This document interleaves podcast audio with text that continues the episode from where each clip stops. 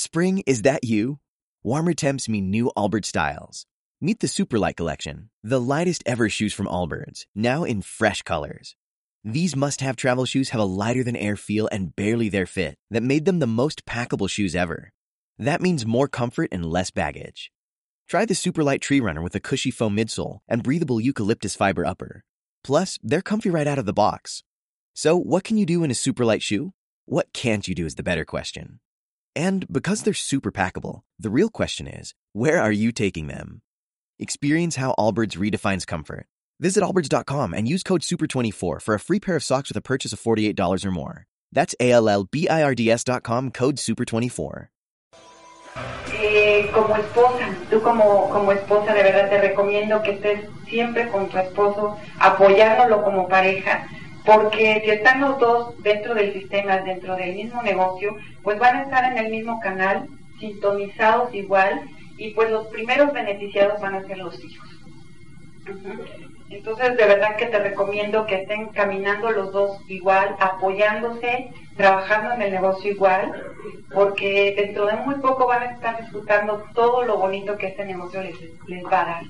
Eh, nosotros, pues, tuvimos también que pagar un precio, estamos ta- también pagando un precio porque estamos en el camino, no hemos alcanzado todavía nuestra meta, nuestra meta no es este nivel, sino uno más grande. Entonces estamos igual que ustedes, luchando, trabajando. Eh, mi niña, pues no puede estar ayer en su cumpleaños, pero ella ha viajado un montón, ella conoce 11 países. Eh, allá en, en México, no sé si aquí también, muchas veces a las quinceañeras les dan a escoger eh, fiesta o un viaje de, de 15 años. Y pues en el viaje de 15 años van y conocen un país, o sea que ella ha hecho 11 viajes de quinceañera, ¿no? Entonces, y tiene dos años, entonces imagínense, ¿no? Eh, todo lo que este negocio nos ha podido dar. Nosotros cuando empezamos, eh, empezamos igual que ustedes, no sabíamos, pero para nada hablar en público. Estamos en el, en el camino también, estamos en proceso. Y bueno, ahora es lo que más nos gusta. Cuando nos invitan a ir a compartir a un grupo, es lo que más nos gusta ahora, ¿sí? Estar con, con personas, pudiéndoles transmitir que ellos también pueden hacer realidad todo lo que se propongan, todos los sueños los pueden realizar. Entonces, de verdad que este negocio es maravilloso. El éxito y el fracaso tienen precios similares, ¿no? O hasta tal vez el del fracaso es más grande que el del éxito, porque el del éxito pagas el precio y ya, todo lo demás es disfrutar. Pero el del fracaso lo pagas y lo pagas y lo pagas y lo vas a pagar siempre, ¿no? Porque pues de verdad que en este negocio todo es bonito, depende de tú cómo lo quieras ver, pero de verdad que te recomiendo que, como te decía al principio, te enfoques en lo positivo, pongas el trabajo y todo, todo lo que tú quieras hagas realidad. Y como les comentaba, al principio vivíamos en dos cuartos, dos cuartos eran nuestro jardín, nuestro sala, nuestra sala comedor, nuestra recámara, nuestro baño, nuestro todo, ¿no?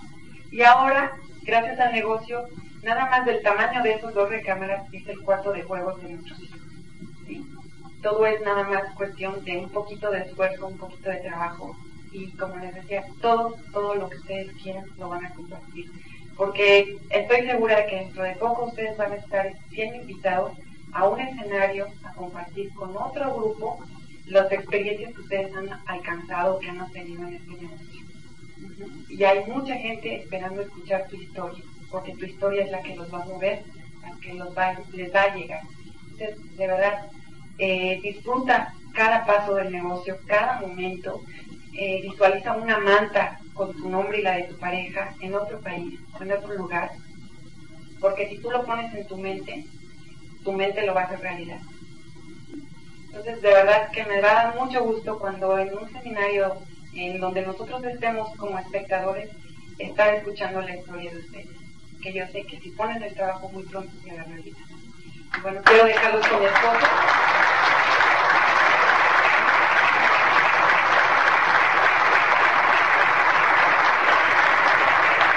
Quiero dejarles con mi esposo que gracias al esfuerzo que él ha puesto es porque nosotros estamos disfrutando de todas estas maravillas, de ir conociendo personas como son ustedes, de ir dejando amigos por todos lados. y por favor ayúdenme a recibir con un aplauso bien fuerte desde Tehuacán, Puebla, Rutilio Carpintero.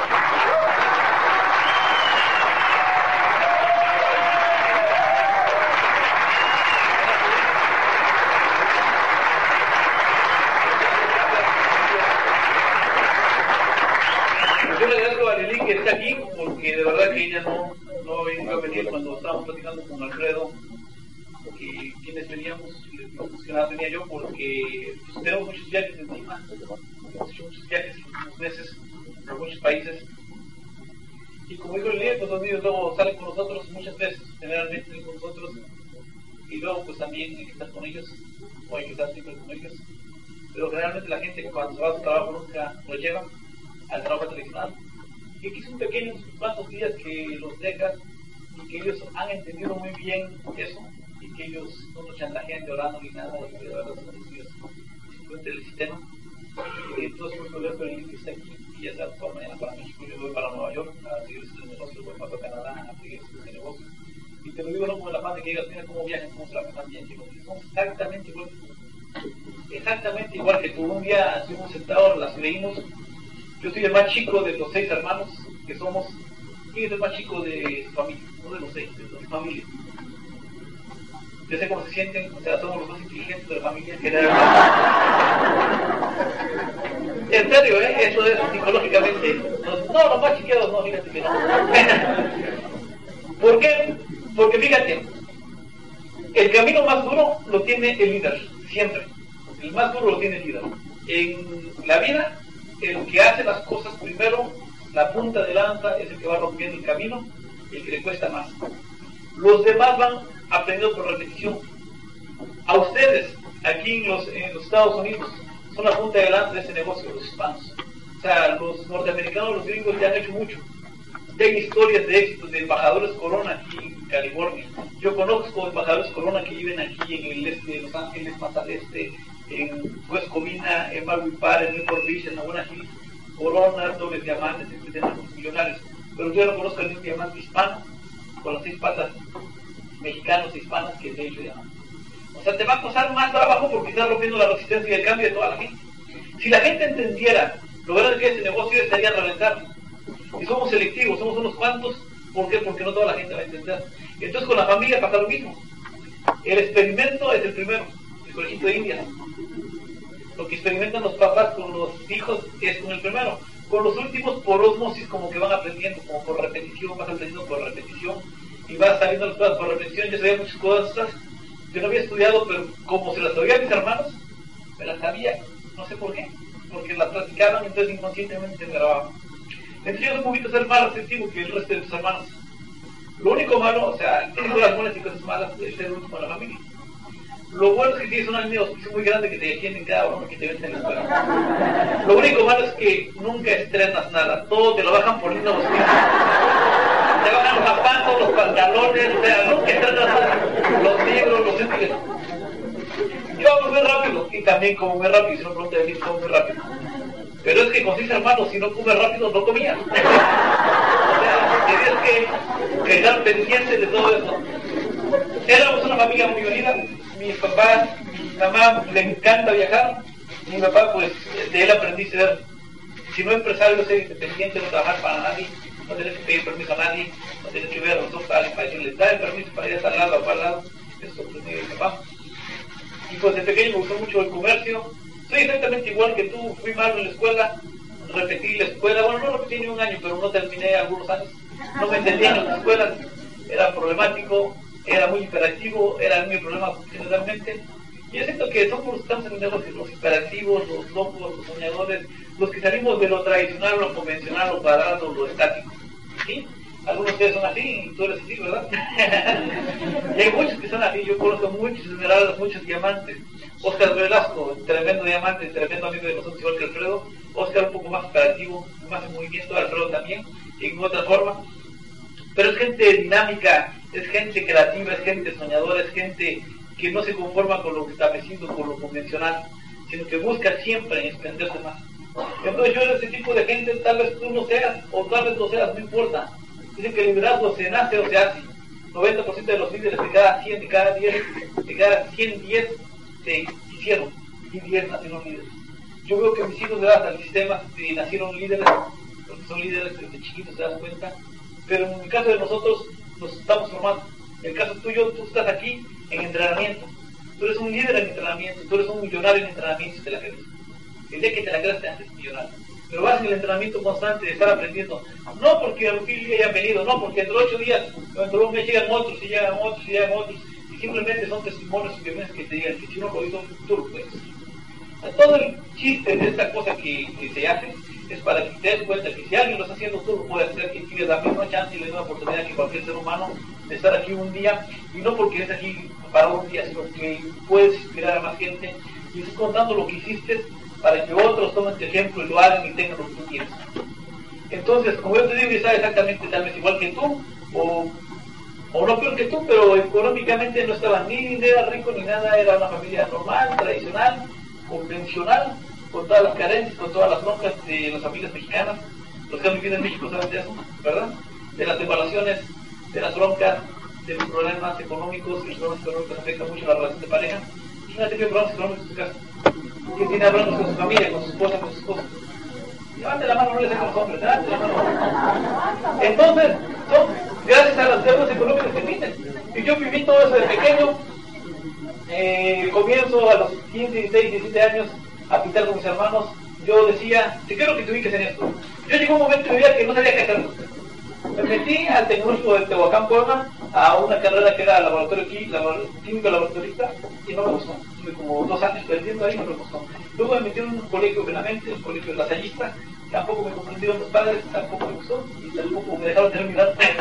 Y aquí andaba. Entonces llegó un día que con mis hermanos comencé a trabajar artísticamente. Ellos algún día están en el negocio, los cinco hermanos que tengo, los cinco están en el negocio, los cinco son directos. Y lo que les digo...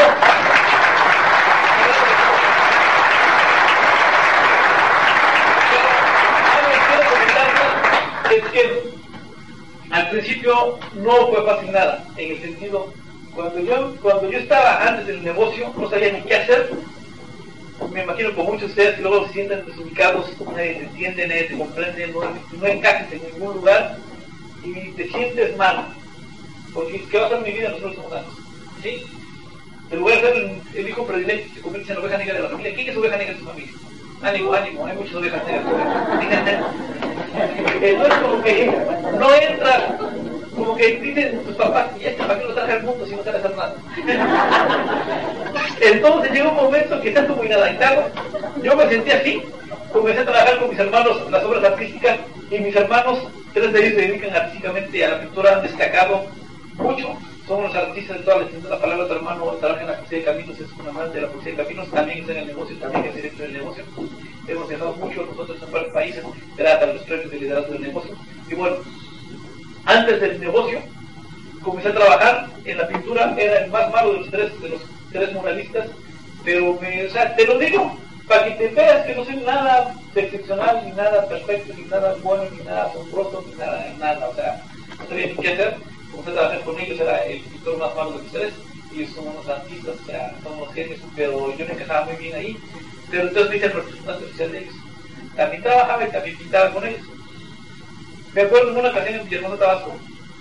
A mí siempre me siempre de pequeño, siempre quise ser millonario, ¿eh? siempre. No lo soy todavía, pero vamos para allá. no lo soy. Pero siempre no me gustaba que más gente, yo decía, porque hay gente que tiene mucho dinero y hay gente que no tiene nada de dinero. Es más, la mayoría no tiene dinero y unos cuantos tienen dinero. ¿Qué hacen ellos para tener dinero? ¿O qué hacen ellos para tener buenas cosas? Pero yo no estaba dispuesto a sentarme a ver envidiosamente cómo otros tenían éxito yo quería tener éxito en alguna forma.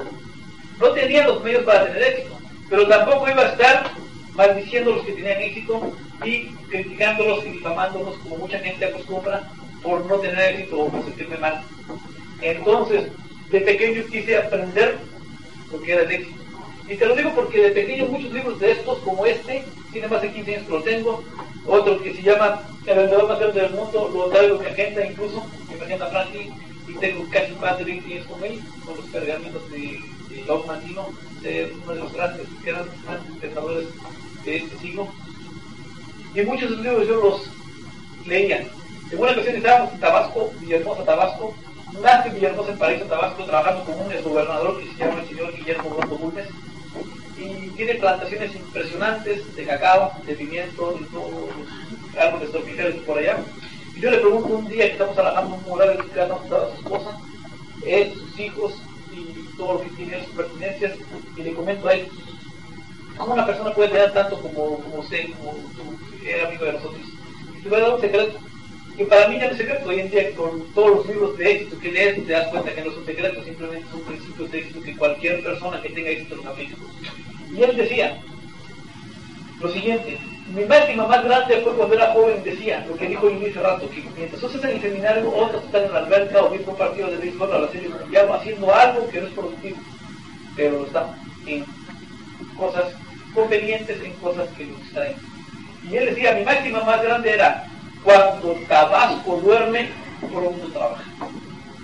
O sea, cuando la gente, mis cuales están en fiestas, descansando, pasándosela bien, yo trabajar como otro Ahora tengo lo que ellos no tienen y puedo hacer lo que ellos no pueden hacer. Porque el tiempo que ellos aprovechaban, yo no aproveché. Y él también tenía una máxima junto con William Gay que dice, el dinero nunca duerme, el dinero no descansa. O sea, no puedes dormirte, pero el dinero sigue trabajando para los que están trabajando. Y no para trabajar para él, sino trabajar para que te enriquezcas más. Para que llegue un momento en tu vida que el dinero trabaje para ti, aunque tú ya no hagas nada. Porque si era la de la abundancia que nunca te va a hacer hay una economía tan grande en tu vida porque decides echar atrás.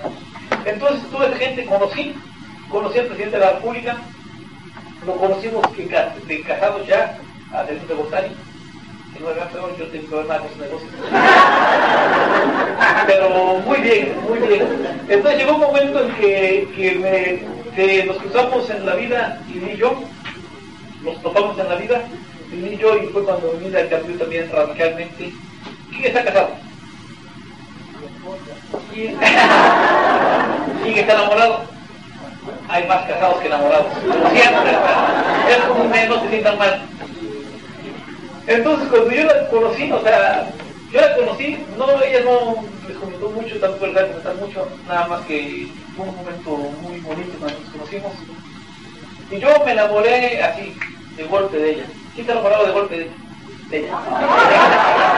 De su esposa, de su esposa de su esposa. Aunque sea por compromiso, delante de la mano los hombres. ¿A quién creen que esté enamorado? Hombres, mujeres. Los casados levanten la mano, no lo tengan en su mano. Y de verdad que, mira, mi niño auspicio, mi mamá, yo era el menor, y yo siempre seguí el ejemplo de mi mamá, porque como yo era el menor, le ponía a hacer el trabajo pesado en la casa mi hermana era de las mayores de segunda y entonces yo tenía que muchas veces el trabajo de la casa. Sí. Y de mi mamá. O sea, la OPLE que tenemos, que ya la mencionó, que es una tremenda líder a nivel mundial, y que existe la Sarina, lo mismo, es una mujer, y es una mujer soltera. Entonces, muchas de las mujeres importantes en nuestra vida, mejor dicho, las personas importantes han sido mujeres. Esto me recuerda una vez un cuento cuando Dios hizo la creación. Hizo la creación hizo el mundo, hizo el cielo, hizo las estrellas, los animales, y. Le falta un toque celestial. Algo que le dé vida a este mundo tan maravilloso que los cielos, los mares, los peces, los, la naturaleza, la vegetación. Entonces, ya sé, voy a, hacer, la creación más perfecta que haya creado. En ese momento, crea al hombre. Cuando lo ve tan emocionado, dice, es casi perfecto pero lo puedo mejorar y lo haga la mujer en este momento.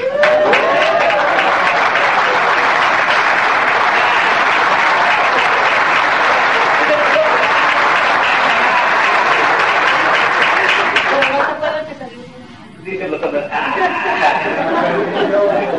el macho más macho tiene que reconocer, le guste no, que nació de la mujer.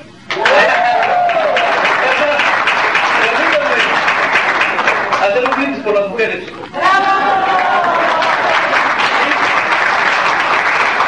Un por ellas, por ellas y por las más bellas, y por las madres de ellas, que las hicieron tan bellas para acostarlas con ellas.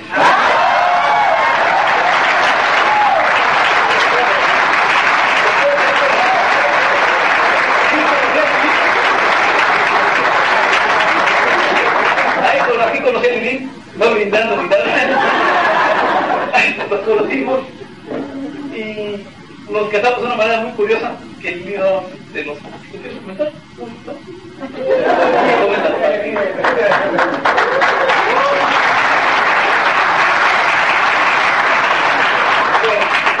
Pues como les decía, vivía era muy tranquila de la escuela a la casa, de la casa a la escuela, hasta que lo conocí. Entonces, eh, pues mi papá no estaba en ese momento en México y pues porque estábamos pasando por una situación económica media crítica. Entonces nos habíamos ido a vivir a un departamento que mi abuelita tenía dentro de su misma casa. Pues entonces eh, la situación era bastante, pues mi abuelita no le, no le gustaba que recibiéramos visitas, no le gustaba que nos llamaran por teléfono, eh, la hora de llegar a la casa era a las 8 de la noche, no, no ir a fiestas, o sea, muy estricto. Entonces, pues claro, cuando yo lo conocí, yo quería salir con él, ir a fiestas, todo, ¿no? Pero pues no me daban permiso. Nos hicimos novios eh, después de bastantes, bastantes tropiezos, ¿verdad? Porque pues iban con muchos chismes a la casa, ya les, ya les había platicado que era muy bohemio. Entonces, eh, eh, cada ocho días ellos, él y sus hermanos se estaban pintando en la Ciudad de México. Entonces, este, cada ocho días me mandaba unos ramos de rosa con un cassette, de un cassette de música. No, ya tenía su sistema implantado, pero era muy diferente, ¿no? Entonces, eh, pues la gente le empezaba a decir mamá que me estaba eh, deslumbrando y que pues iba a terminar mal en esa relación, ¿no? Que él es un poquito más grande que yo y muy bohemio, como les decía, pues entonces eh, mi papá no estaba en la casa, no tenía permisos, entonces mi actitud empezó a cambiar un poco, me empecé a revelar, eh, mi único permiso era para ir a la escuela, lo empecé a sacrificar, me empecé a ir de pinta. Bueno, o sea, la situación estaba así media crítica.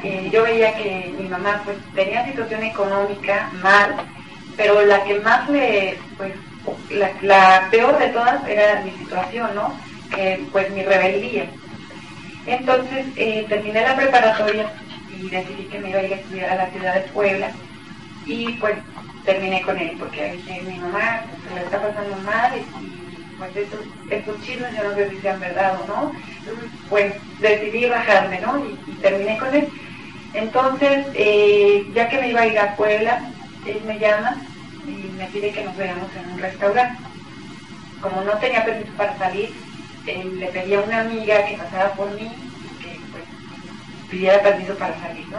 salimos las dos, llegamos al restaurante, me volvió a leer el patrón del éxito.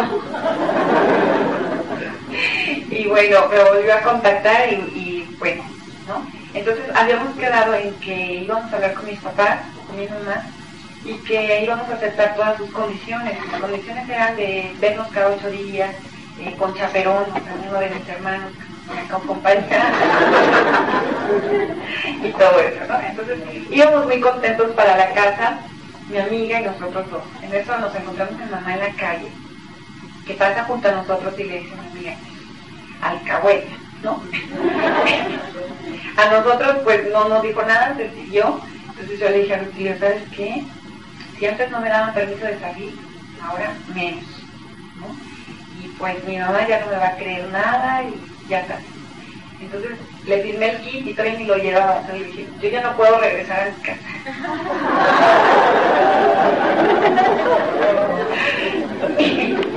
bueno,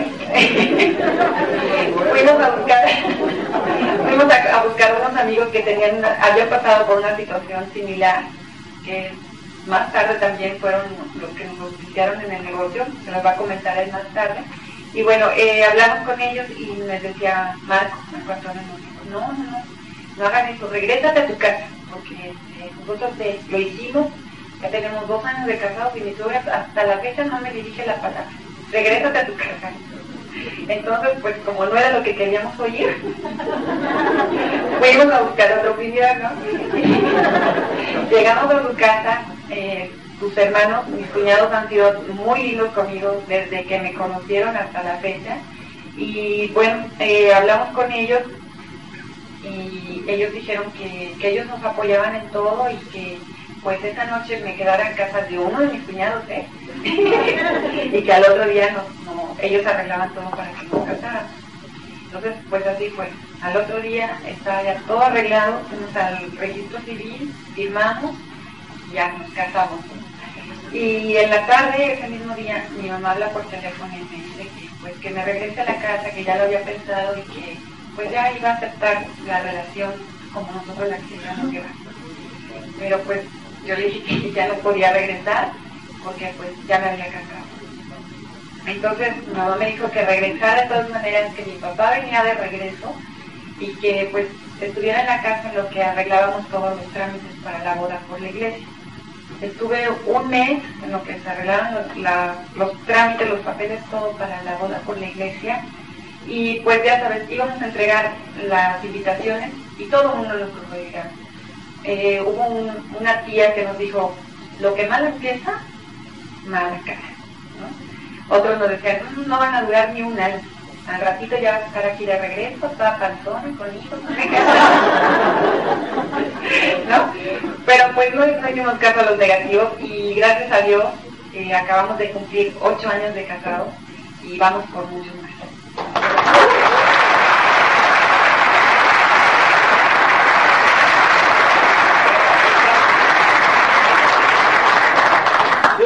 Reconozco el lo valiente que ha sido, porque conozco amigos que tienen ocho días de casarse, nunca se casan. Y están pensando ahí sí, mañana me caso toda mañana y le ponen fecha. No, más, nunca le ponen fecha. Como tú tal vez nunca le pones fecha diamante por sacarle llegar adelante.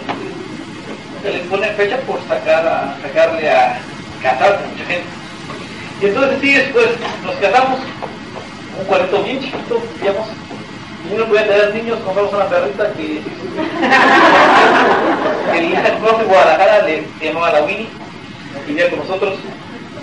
Y te digo, normal, normal, normal. O sea, yo había salido de México, a lo máximo que había ido a ver las fronteras con Estados Unidos, empieza a ver las en Laredo, en Colosque, en Texas, en El Paso, en Cruz, como México. Mucho que había salido. Y mi sueño era viajar, muchos de mis sueños han sido viajar. Tal sus sueños eran viajar con un amigo, que ya nombró el chiquitito, chiquitito, eh, DJ, amigo de toda la vida, estuvo conmigo y fue americano conmigo y todo. Él lo de balón. no, era bueno. Pero él fue el que me invitó al negocio y ya llegó y los invitó. Tengo un negocio buenísimo para que ustedes lo hagan y es tan grande que al final dicen nos vemos en las playas del mundo. Y me gustó ese mensaje que nos dieron hay mucha gente que le cae gorda de que los vamos a del mundo. A mí como que me auspició de entrada, que se ve bonito, se ve como una promesa de que algún día si haces esto vas a viajar todas las playas del mundo. Me empezó a confundir que antes de los bebés fue la mentira que no dicen ninguno de las playas del mundo, pero que no te había oído. A me cuento de esto. Pero sí, decíamos que en algunos decían las, las playas del mundo, pero no sé, esa noche. Nos invitaron a un plan, nos daba un chavo de México, nos estamos él y yo, eran como siete amigos, no los invité yo, los invité a amigos, pero eran amigos en común. Todos ellos trabajaban en muchos lados, yo los conocía a todos ellos. Y cuando llegó el orador, pues nos tomó como ejemplo a Lili y a mí, para el ejemplo de los círculos del 642. Y cuando yo la parte de los sueños, cuando comencé a preguntar, ¿qué te gustaría? Así a todos, todos, yo sabía que todos eran bien fregados eran amigos de nosotros, estaban por de No podía estar mejor. Generalmente lo semejante a lo semejante. Algo del mismo plumaje huele juntas. Nos quedaron ahí, estábamos igual de fregados todos, pero todos con mucho estatus. Los poblanos tienen mucho estatus. Puebla. Eh, aquí hay algunos paisanos. ¿Sí? Eh, todos son paisanos, pero algunos poblanos pues.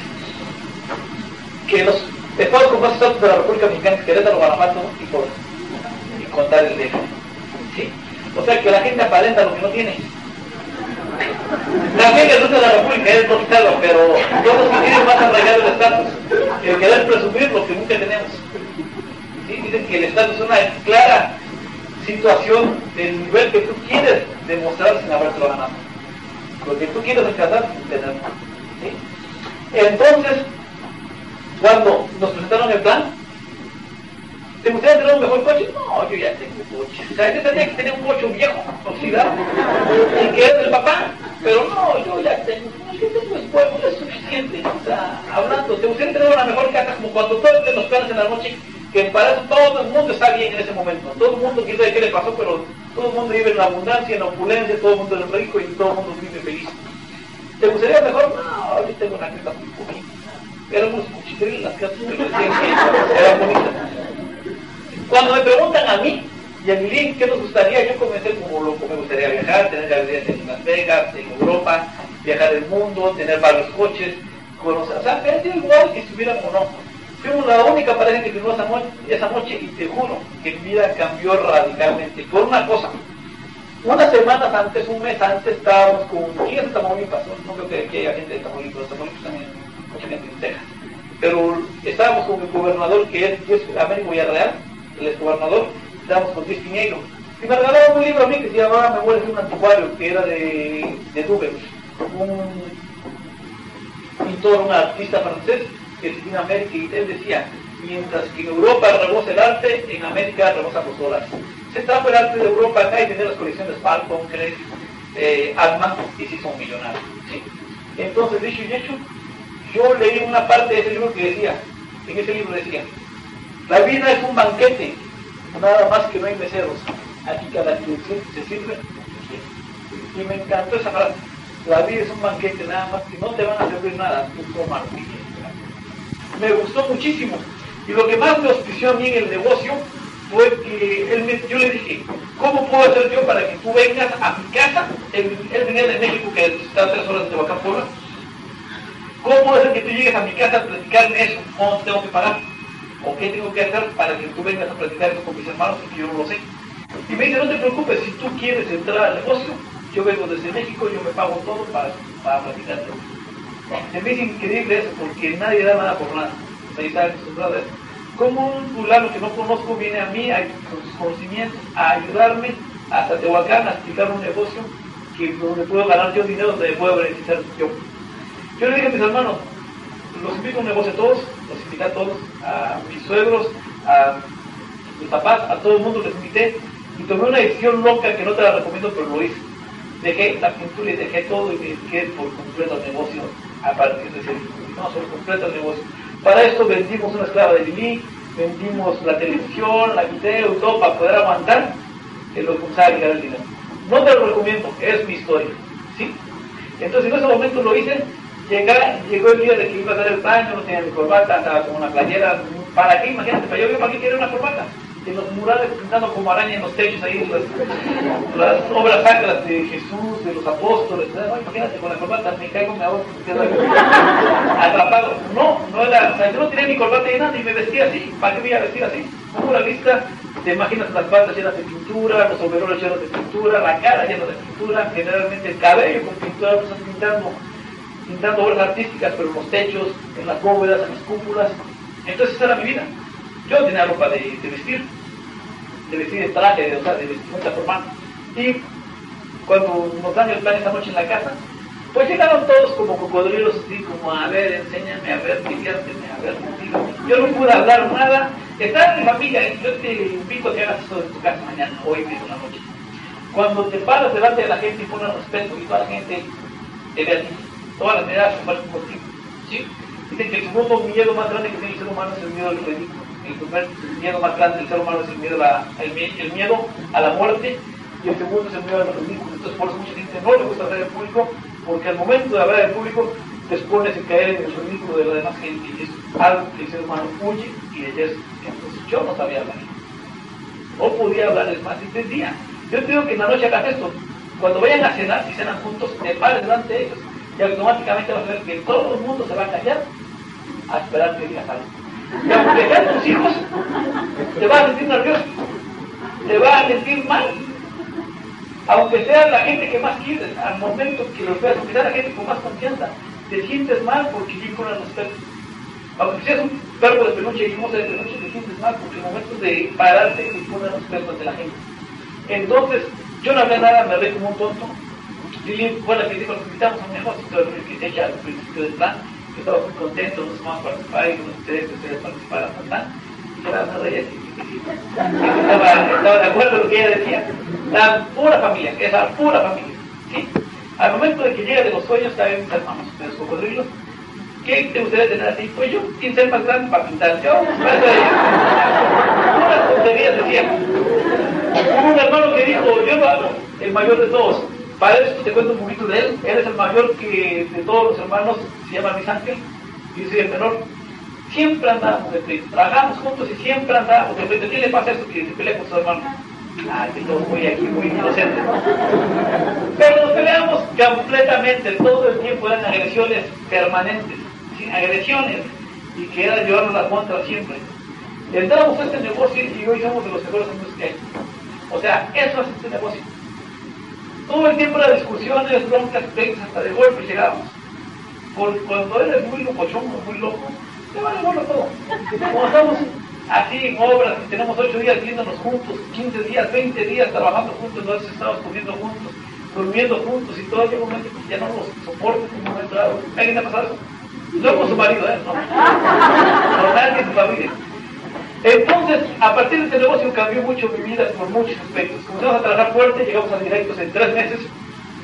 Y yo sé que cualquier persona llega directo en tres meses, cuando se compromete a llegar. O sea, llega un momento que no tienes que quemar las bancas y no que dejes tu empleo ni trabajo ni nada. Que diga, yo voy a, yo voy a directo en 90 días. Porque eres tu compromiso, a trabajar como un loco, como un enfermo, como un desesperado para alcanzar niveles. Entonces conviene trabajar. Y llegamos a directo en 90 días, como 100 días porque fue tres meses y medio, 105 días. De que entramos y primero lo tuvimos en la Ciudad de México, no sabíamos nada, llevamos a Gaby, que es la esposa de Luis, a mi cuñada, Luis y yo, y Lili. Llegamos y yo iba tan negativo que de repente en la entrada del salón había muchísima gente en el gran foro. Este seminario de Alex y Sandra Puy, eh, son esperanzas puertorriqueños, y cuando llegamos a ver una colota inmensa, o sea, eran seminarios que teníamos que salir a las 4 de la mañana para llegar a las 8 de la mañana y había una colota, había 6.000 personas, en los seminarios 7.000 personas. Y cuando llegábamos era impresionante ver la gente, pero todo el mundo se llegaba, se daba de vez, abrazaba, y yo por ir, ah, es por bueno, es por chiste, mucho cariño, ¿no? ¿De qué te quieres tanto? Y llegaban aquí, ¿cómo estás? Bienvenido, campeón, un beso. La gente, ¿de qué me quieres? Si me conocen. Ah, no sacar, o sea, íbamos negativos, negativos, negativos. De repente veo que alguien se queda viendo los pies. Y pues yo cuando alguien se queda viendo siempre digo, como que no sabía, o sea, me eché para atrás, me eché para atrás. Y luego veía que me estaban viendo los pies al hermano Luis. Y también me echaba para atrás, me echaba para atrás. Y dice, pues, ¿qué quedan estos pollos aquí? los? Eran negativos. No, por papá nos tenemos sucios o algo así. Están viendo que todo el mundo viene aquí muy bien vestido. O sea, no, ven la mentalidad negativa. ¿Sí? Hasta que uno de los dos se agacha y ve un billete de 100 pesos tirado. Y la gente estaba viendo el billete, pero nuestra negatividad hacíamos que la bronca mentalmente a la gente. ¿Qué ve? O sea, imagínate, así entramos en el evento, así vamos con ese prejuicio, o sea, íbamos todos así negativos. Entramos y miles de personas, o sea, miles, seis mil personas en el salones. Y cuando empezamos, vimos a Alex Fui, que era dragón, o sea, no era gordito, era dragón, no Y con los pantalones así de Pero tenía una energía, una movilidad y unas ganas de vivir que en mi vida se Sandra también era casi redondita. Los dos eran iguales, pero no un solo complejo no les vi toda la charla que escucharon. No eran ni los mejores oradores, ni los más guapos, ni los más inteligentes, ni los más dinámicos, ni nada, pero las ganas de vivir lo que transmitían, dije, es algo diferente. Es algo poco común. ¿sí? Este, esa, este día me acuerdo muy bien que subieron de pernas de los Barceinas, eh, Hugo y Yana Barceinas, me acuerdo muy bien que fueron reconocidos como perlas, vamos detrás, y no se me olvidó ese seminario. Ya después fuimos al seminario a Veracruz, y a ir a seminarios fuera, o sea, fuera de, de, la ciudad. Nosotros no teníamos seminarios, no teníamos otros. Comenzamos a invitar a la gente y la gente nos decía, ah, eso de Ango, ya todo el mundo sabe cómo va acá. Pobre chico, infierno grande, eso no funciona. Todos los que tú puedes saber y comentar, y todo lo que te han dicho a mí me lo dijeron. Fuimos a invitar a primos de que ya habían estado en Ango y habían fracasado. Y dijeron, ¿por qué no nos invitaron a nosotros? Ah, porque interesante no te gustaba. No, eso no es para ti. Cualquier tontería nos decían. Entonces, con un negocio ya quemado, en fuera comenzamos a trabajar. Comenzamos a trabajar y comenzamos, primero comenzamos a llevar señores un autobús, dos autobuses. Llegó un momento que tuvimos que hablar con Estela porque le dijimos, ya llevamos nueve autobuses a la Ciudad de México. Los morderones, en todos lados hay. pero en México aún. ¿Sí? La bronca, o sea, llevar, nueve, llevar el dinero de 500, 400 personas y pararse aquí teniendo por esto, repartir a las 8 o 9 de la mañana que todo el mundo anda dormido. Y entrar toda la gente de jalón, nos tocaba hasta el final siempre, porque eran eventos masivos que se hacían en teatros, en foros, en cines gigantes, en el Parque Central que caben 14.000 personas y hasta atrás, y nuestro grupo llegaba al último. Necesitamos terminar ciudad nos dijo, como meta tienen que llevar por lo menos 500 personas para que tengan la ciudad de Tehuacán. Lo logramos y como a los 10 meses del negocio teníamos un grupo que estaba apoyando al seminario de Tehuacán, como al año, ¿verdad?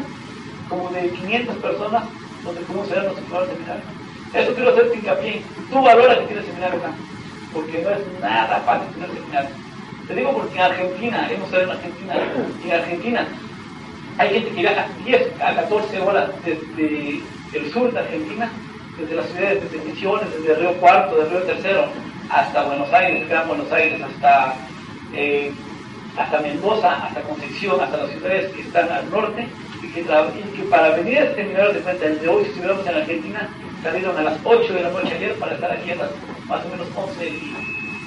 Y cuando termina el seminario, la gente que vive cerca en Gran Buenos Aires se queda ahí, pero otros tienen que viajar otras 11 horas y llegan el lunes tarde su trabajo.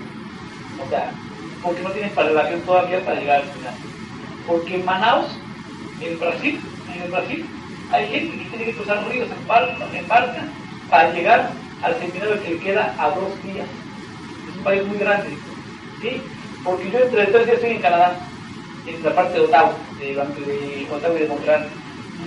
Los hispanos que no tienen seminario como ellos allá, para que un orador hispano vaya hasta, allá, hasta Canadá, y que todo el tiempo nieva por allá, para que un orador hispano llegue, o sea, le hacen fiestas porque no hay oradores hispanos más que siempre, que son ellos.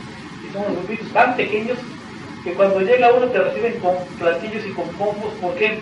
Porque muchos tienen que bajar desde Maine, desde New Brunswick, allá y tardan hasta 10 horas a 15 horas en el fútbol para ir a Roque con el seminario. En serio, ¿eh? No es cuento.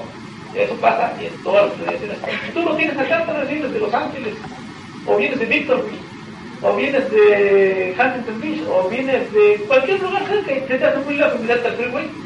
Y hay que aflojar antes del freeway, manejar una hora porque está bien cargado el freeway y, y regresar, llegar tarde.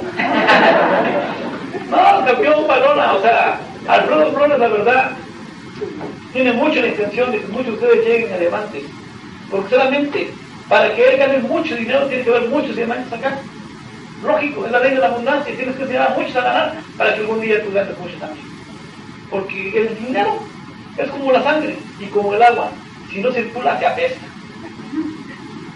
Entonces, y lo mismo Oscar Velasco, y lo mismo sus lo mismo todos sus líderes que están acá, que muchos son amigos entrañables míos, los que están acá son tus líderes, de verdad, valora lo que tienes, porque nadie sabe lo que tiene hasta que lo pierde. Cuando tienes aquí a tu líder acá, no lo ves hasta el momento que se aleja, pero llega un momento que se aleja y no lo ves a tu.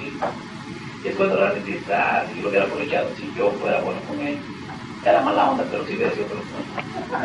Entonces, cuando no valoras lo que tienes, y te toca, tú tienes el Oplay, ¿qué te mereces?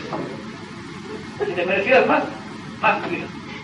Y mismo tienes este con ese, o el que te Oplan 6, 9, 12, 15, 21 o 23%, te lo puedo asegurar que los próximos deben ser tu diamante.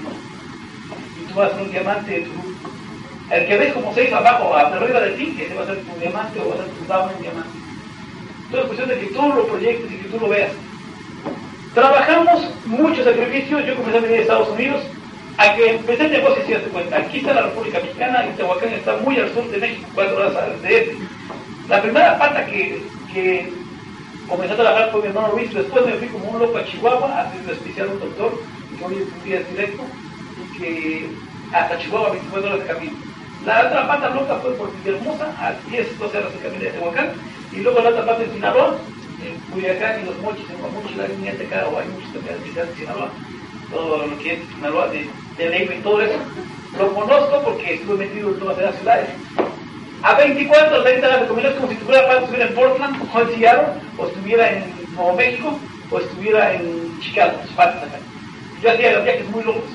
Iba de una ciudad a otra, a una ciudad a otra, comencé a comenzar a conocer la República, dormirme en autobuses, dormirme en terminales, dormirme donde fuera, ¿sí? llegar sin dinero, que con mis cajas de kicks, con mi pizarrón, cansado con mis cassettes, y llegar tan lejos a ver un prospecto en frío, ¿sí? a un prospecto por el que contactaste y llegas y cuando te da la dirección es la, dirección del cementerio del pueblo. o sea, cosas raras te pasan en el negocio y cansado, ¿será verdad? Nadie quiere. Yo he sentido lo mismo que has sentido tú y hemos sentido los dos, y yo, lo mismo que has sentido tú. Y llega un momento que dices, es como de loco, o sea, meto mucha gente y se va más gente de la que meto, no sé cómo le hacen. Y nadie quiere, no consumen, no están en el sistema, no quieren ir a la convención. ¿Qué demonios está pasando con mi negocio? A mí me ha pasado eso. ¿A quién le ha pasado eso? Los demás no damos tanto todavía, pero te va a pasar, eso te lo garantizo. y todo eso, pues, en transcurso, una convención, dos convenciones, tres convenciones, he ido a 40 convenciones ya. Tengo un poco tiempo en el negocio, pero porque voy a veces a tres, a cuatro convenciones al, al mes o cada dos o tres meses. Voy a convenciones porque el negocio de Andy es más grande de lo que puede ser Mucho más grande de lo que puedo decir. Hay convenciones en X partes del mundo, permanentemente convenciones. En esta semana están corriendo convenciones que son gringas, que son de japoneses, que son de asiáticos. Y que tú y yo tal vez nunca iremos ni a hablar, los conoceremos, pero que están funcionando y que ya hacen millonarios muchas personas. Y en muchas convenciones a meter yo, seminarios, kilómetros, y ahí tienen las recompensas, los resultados, los viajes, sabes que comienzan a pagar viajes todo pagado por haber llegado a ese nivel y te mandan a la mansión Galindo y así viaje tras viaje, tras viaje, tras viaje a muchos países. Pues por eso es un regalo que les queremos dar a los... ¿Dónde están? Aquí están. Si me ayudas aquí, como mis amigos los directos, a repartir son unas postales que trajimos de Vancouver, de la ciudad, pero si puede ayudarle alguien rápido aquí a mi amigo Ramón a repartir eso lo más rápido posible que puedan, los que no, no hay bronca. Sí, de los que alcancen. Es Vancouver, Canadá, Amway, 10 días todo pagado la última semana, 10 días todo pagado que sales de Tehuacán hasta que llegas a la Ciudad de México. Todo pagado por Amway.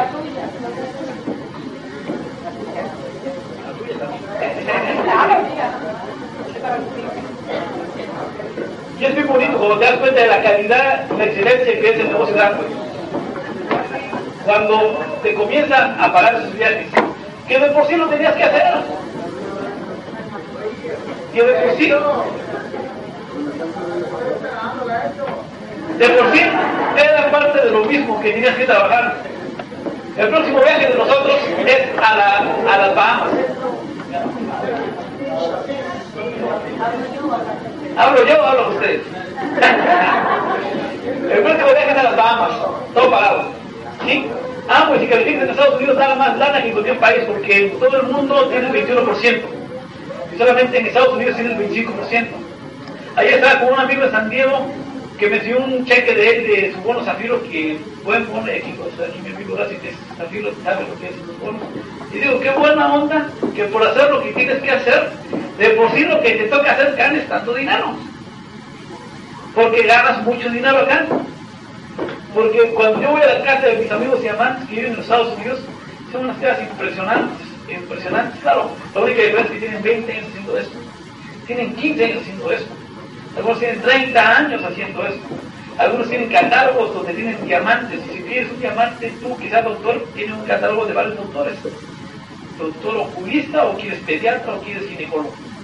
Y si quieres un diamante divorciado, también tiene su cartera grande de diamantes divorciados. Y diamantes jóvenes y solteros y casados y de todo. Esto es impresionante como dices, ¿dónde tú vas a tener un chorro de diamantes abajo de ti con un montón de diamantes? Y dices, y este es el de mojado y este también. o sea, vas a tener de cantidad de gente en tus grupos. ¿sí? Y este fue delincuente y se regeneró en el negocio y ahora es millonario. Y este era rico y perdió todo y aquí en el negocio logra recuperar su dinero y este no tenía nada y aquí se hizo millonario, y este no sabía ni leer ni escribir y aquí a, supo leer y escribir. ¿En serio?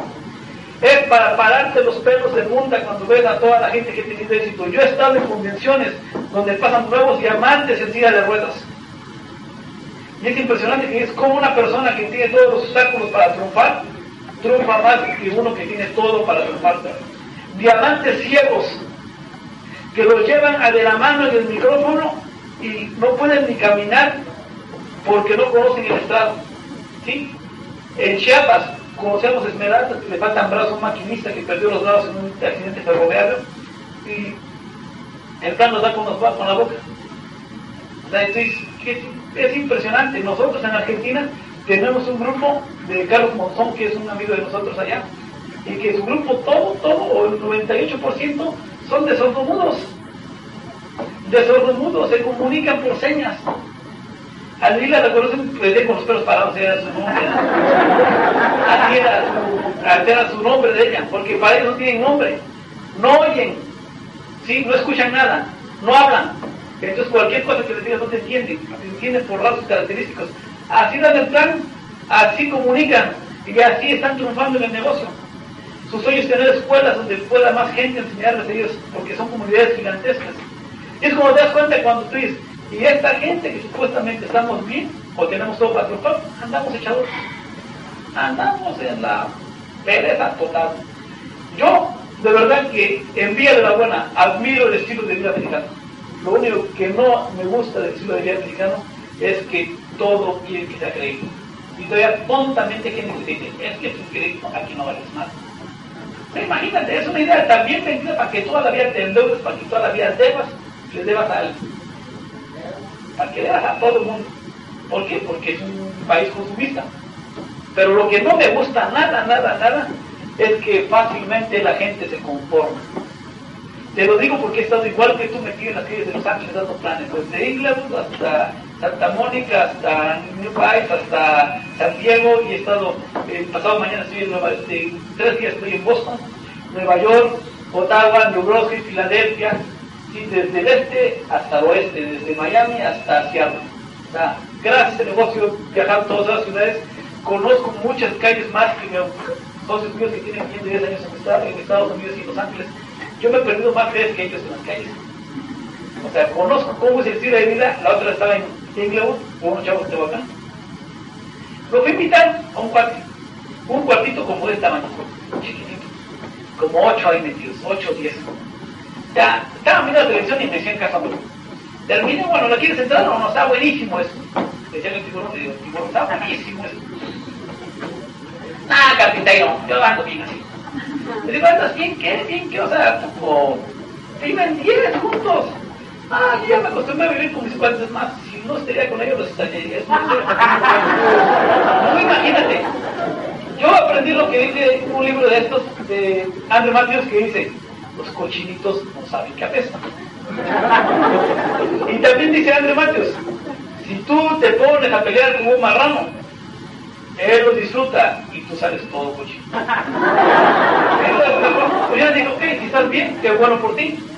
Dicen que el nivel más bajo de la comunidad se llama la mediocridad. Y hay mucha gente que se comporta así. No que sean, se comportan así. Y como todos lo creen que tienen, porque las ciudades de Estados Unidos son bien bonitas. Porque como ya tenemos mi carpetita, mi alfombrita, mi televisión al control remoto, donde hago lagartijas de dedo, cambiándole el control remoto y donde ya tengo mi cochecito, que no es el carro, el Nexus, ni el BMW, ni el Mercedes, ni una cosa rara de esas. Mi carrito se arrastra por los freeways y camina y llega a algún lado, ya estoy bien. Y yo aquí ya la hice. Vine para triunfar y ya triunfé. ¿Qué gancho que pensamos así? ¿Por qué? Porque a mí me ha pasado campeón, yo no hablo inglés. Mi sueño es hablar bien pronto inglés. Pero llego con las veces que llegaba y le hablaba paisanos y yo digo, mexicanos, tenemos el nopal aquí los dos tatuados. Pero me dicen, no te entiendo. Se a hacer una grosería a ver si realmente no me entienden. Pero realmente me decían que no me, no me entendían. Y yo veía a los gringos mejor esforzarse por hablar un poquito español para ayudarme. ¿Cómo somos los mexicanos? Igualitos que los canadienses, los asiáticos somos. Llega un judío acá. Y si todos somos una comunidad judía, le ponemos a hacer amigo Martín toda la lana para que él sea un judío millonario, para que, para que al rato cuando sea millonario seamos más millonarios. Igualito que los mexicanos. Llega un mexicano y mira, pum, te avientan para allá, pum, te avientan para allá, nadie te pega. Y tal vez por eso llega un momento que llegas al negocio y no quieres que le vean ayudar porque tal vez en los últimos 10 años de tu vida te han estado fregando y yo te entiendo porque a mí también me han fregado y llega un momento que te va a ayudar, si quieres fregarte nada más Entonces yo comprendo que no nos creas ni los pedes digan, ah, es puro es la verdad. Es la verdad, yo estaba acá y al principio cuando vine a Los Ángeles, la primera vez que vine a Los Ángeles, le hablé a todos mis cuates, me dijeron, no funciona, tú estás loco, no sirve, y ta, y todo lo que tú dices a ti, y me quedé a dormir en la terminal de autobuses de Greenhound, ahí en el centro, y dijeron, no, ahí es una zona peligrosísima, y los chicos se van a agarrar y te van a matar, pero no me decían cómo salir de ahí. Me decían, no hagas ahí todas las redes que tú quieras. Es fascinante. En los últimos casi cuatro años he venido 48 veces a Los Ángeles, la mayor parte de veces en avión. Hace 20 días estuvimos acá con mis niños, con mi mamá, con mi, con mi hermana. Fuimos a ver, mis hijos conocen Disneyland, han ido cuatro veces. Tengo amigos que tienen hijos acá en Los Ángeles, con sus hijos nunca han ido a Disneyland porque no tienen tiempo, no tienen dinero, no tienen ganas. Yo no sé qué no tengan, pero no tienen para ir. Sí, tengo amigos que viven en Mexicali, que viven acá en Los Ángeles y que me dicen, no, ese negocio no funciona, ese negocio no sirve, o ese negocio es lo que tú quieras. Pero una, una de las personas que vive en Los Ángeles tiene ocho meses, me dijo, que no puede ir a ver a su mamá. Y vive en Mexicali. Y digo, yo vengo cada mes, me ves más a mí que a tu mamá y que cualquier otra persona. Y tienes ocho meses, tu mamá te pone mal y no puedes ir a verla porque no tienes tiempo y porque no tienes dinero, porque no tienes ganas, porque no sé qué te pasa. Algo te debe pasar para no poder ir. Pero es duro eso, ¿eh? Hace dos meses estábamos aquí con mis tremendos amigos, con Lorenzo y Mari en su casa, con mis hijos, que se llevan con sus hijos, y que tú dices, esa es la calidad de gente que hay en el negocio. Que viene porque en los últimos años no hemos tenido seguido. Nosotros, yo venía solo, ahorita vengo con Lili. El negocio es increíblemente grande. El negocio te da para que vayas cada mes, pero cada mes a Nueva York, a Los Ángeles. El otro mes estamos en Europa. ¿Sí? En Francia, en Italia, en España, en Portugal. Gracias a un negocio como estos que me entendí igual que tú, que ni creí, pero me escuchó los vemos en las playas del mundo. Hemos estado yo no sé cuántos países, 19 países he estado yo desde que está el negocio. Y en muchos hemos hablado, y en muchos tenemos grupo, y en muchos hemos ayudado a mucha gente. Y mis hijos reciben cartas de amigos de Chicago, de amigos de Buenos Aires, de amigos de Santiago de Chile, de amigos de Colombia, hablas y te contestan. Es padrísimo eso. Yo te podía transmitir en tan poco tiempo, tienes que estar en los zapatos de mi los zapatos míos, los zapatos de tus líderes que hacen soltar eso. Nos vimos en Michigan. Tenía mucho tiempo que no vi a Lorenzo, Lorenzo me encontré en Michigan y dice, ya está, acá, O sea, cambia tu vida. Tu vida llega a cambiar muchísimo en este negocio. Yo no conocía a Michigan, yo no conocía a Amway. Los que fueron a Amway los conocimos juntos. Al otro, a los 15 años yo me fui a Boston, Massachusetts, y ahí conocí a esta Después de 6 años y medio de estar en este negocio. ¿Sí? Yo no sé qué tanto quieres, he estado varias veces en las horas gemelas de Nueva York, me he quedado ahí en uno de los hoteles más famosos que ya se llama el Hilton Millennium, enfrente de las horas gemelas de Nueva York, cuando en ocasiones no tenía yo que andar a ver cómo podía estar en Nueva York. Y soy mexicano y vivo en México. Vivo en la ciudad de Tehuacán, Puebla, México y en la ciudad de Puebla. Y viajo cada mes a donde nos da la gana gracias a un negocio como estos. Ese negocio te puede cambiar tu vida. De momentos grandes que hemos tenido hace unos días en Vancouver, rentamos un montón de camionetas, iba hasta pilotos de mexicanos haciendo el boloto por Vancouver. Los canadienses son muy propios, muy, muy finos, muy recatados los mexicanos como somos haciendo borlote, tocando el claxon, allá acá tiene de tocar el claxon, marketing Estados Unidos, Estados Unidos casi nadie toca ni nada, pero ahí en Vancouver la bola de cabros mexicanos. O sea, cosas diferentes. Qué bonito estuvimos en la isla, en la isla Victoria, conocer el Parlamento, Canadá, es precioso Canadá. O sea, por hacer algo que de por sí tenías que hacer. Es la diferencia. Un 15 de septiembre nos invita Miguel Aguado, hijo, que es muy amigo de nosotros, si pide que fuéramos a Torreón, ¿quién es de Torreón? ¿Nadie? A ver, no. Llegamos a Torreón el 15 de septiembre y están las fiestas de Torreón. Los que son de Torreón conocen que hay una camarilla que se llama La Quebradita y al final está el hotel que es que el Continental Plaza de Torreón. Dejen la quebradita porque el negocio que ponen el negocio que quiebra. Y al final está el Torreón Plaza. Llegamos, en el aeropuerto había mucha gente, digo, estaba vacío incluso ahorita en el los unos el buen John Sebastián, todos llenos de esmeraldas, perlas, directos y diamantes, que ya, ya Sebastián como un hijo de vecino porque el quien hizo caso, todos están en el mismo nivel, por decirlo así. Pero aquel día más íbamos y yo a, a Torreón, llegamos y en el avión venían todos los músicos de Rocío Dulcar y de Rocío Dulcar venían en primera clase, con su manager. Y tenían todos los chavos que iban a tocar allá al aeropuerto. Llegamos al aeropuerto y un montón de gente, no eso que no, y la, y la Dulce Pero no, o sea, cuando llegamos teníamos una pancartota grandota, bienvenidos a Torreón, Rutilio y Lilia Catutey.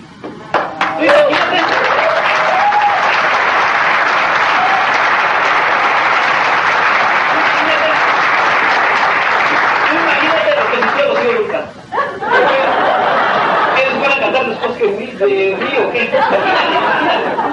Nosotros un nivel insignificante en este negocio, porque ese negocio es para que llegue esa doble corona. Ahí tengo ahí un pedo que yo a leer de un, el más grande de que hay con los contratos de Jim Dorman, que es de Japón, que es doble embajador corona con 40 partes como jugador.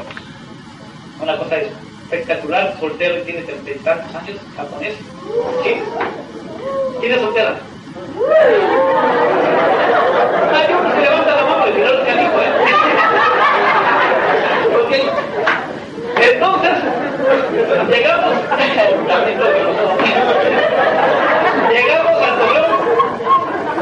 y para esto Rocío Furcal es una diva, una cantante conocida mundialmente como fue inglés y todos los cantantes españoles.